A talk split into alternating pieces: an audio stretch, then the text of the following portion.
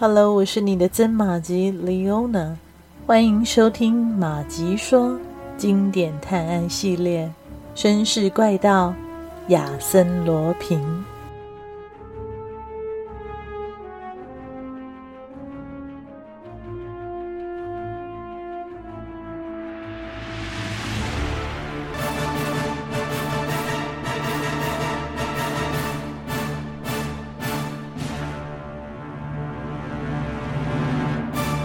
回到警察总局，已经是晚上六点了。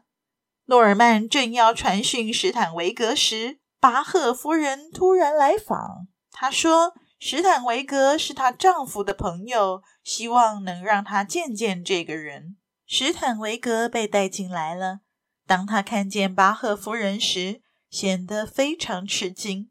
诺尔曼直截了当地问史坦维格是否知道皮埃尔·勒迪克这个人。史坦维格嘟噥了几句，似乎知道些什么。可是当他获知巴赫先生已经死了时，整个态度都变了。他拒绝说出一切。诺尔曼把现场找到的那个印有 L 和 M 两个字母的烟盒交给他。史坦维格犹豫片刻后。答应第二天再来回答诺尔曼局长的问题。诺尔曼只好让助手迪约奇把他带回去。回过头来，诺尔曼向巴赫夫人表示歉意，并询问她丈夫是什么时候与史坦维格来往的。巴赫夫人显得很疲倦，回答的有些含糊。诺尔曼也就不好再问下去了。他打开门，正想送夫人出去。突然听到走廊传来呼叫，接着楼梯上的一些人跑了过来。不好了，局长，出了什么事啊？迪约奇在楼梯间被人打晕。诺尔曼急忙冲下楼梯，古莱尔已经在那里了。众人正七手八脚地把迪约奇弄醒。迪约奇说自己和史坦维格刚走到楼梯平台时，就被一个皮肤黝黑、假装借火的壮汉打晕了。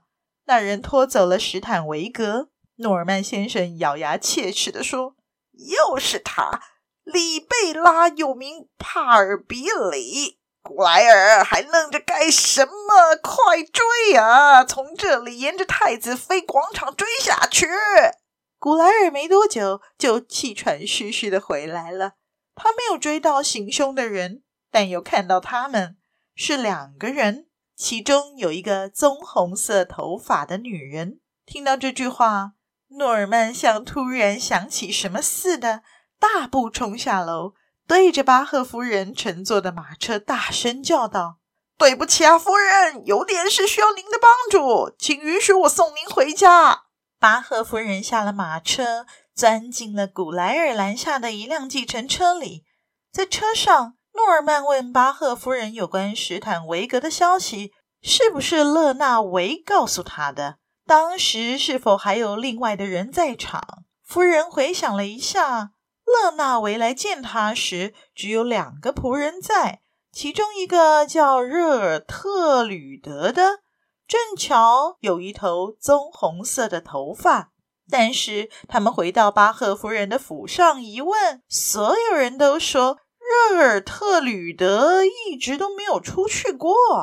诺尔曼怀疑附近有什么秘密通道，因为他很细心地发现了热尔特吕德鬓角留下了一滴汗。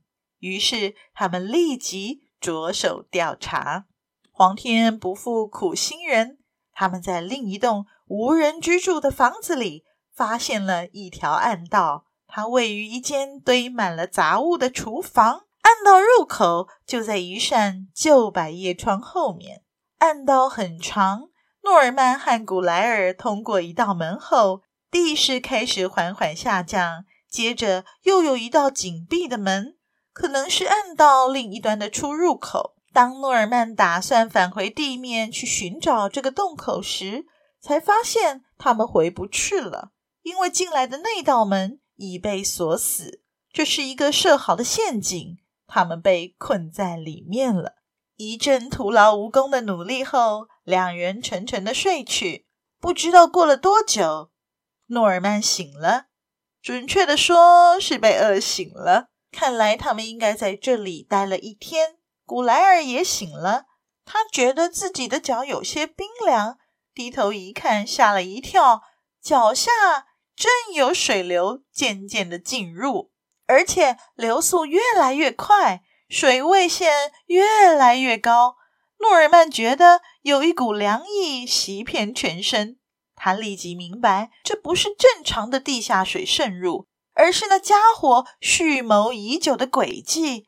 他们穿越已经淹过膝盖的水，来到第二道门，仔细检查，希望能找到出口。然而却徒劳无功。诺尔曼从门上拔下了一个大叉勺，想趁水淹上来之前，在洞壁上面开个孔。他使劲地往墙上钻，如他所料，洞壁后是软土。动手吧，古莱尔！只要挖一条几公尺长的通道，接通门那边的地道，我们就可以出去了。古莱尔使劲地挖，两个钟头之后，工程大概完成了四分之三，水深也快到胸部了。照这样的速度，再过一个钟头，水就要淹过他们挖的洞口。挖洞的工作越来越困难，氧气供应也越来越少，但诺尔曼并没有泄气。就在水淹到胸部的那一刻，通道挖通了，得救了。他们迅速地穿过通道，爬上对面的阶梯。诺尔曼推开顶上的活门，却突然有块面纱迎面朝他照下来，接着一个布袋套住了他，将他用绳子绑了起来。后面那个也一样。有个声音隐隐约约地响起，看来古莱尔也被抓住了。别让他们发出声音，他们要是叫喊，就马上杀了。如果出了什么事情，就打电话到巴黎给我。我的马车呢？快过来！诺尔曼听见了马车的声音，然后他们就被人推上了车板，马车跑了起来。大约半个钟头后，一个声音吩咐道：“好了，到了，把他们弄下去。塞纳河里没船吧？绑块石头扔下去。”诺尔曼先生，去见上帝吧！记住，我叫帕尔比里，又名里贝拉。不过，您要是还能见到我，叫一声阿尔唐汉姆会更响亮。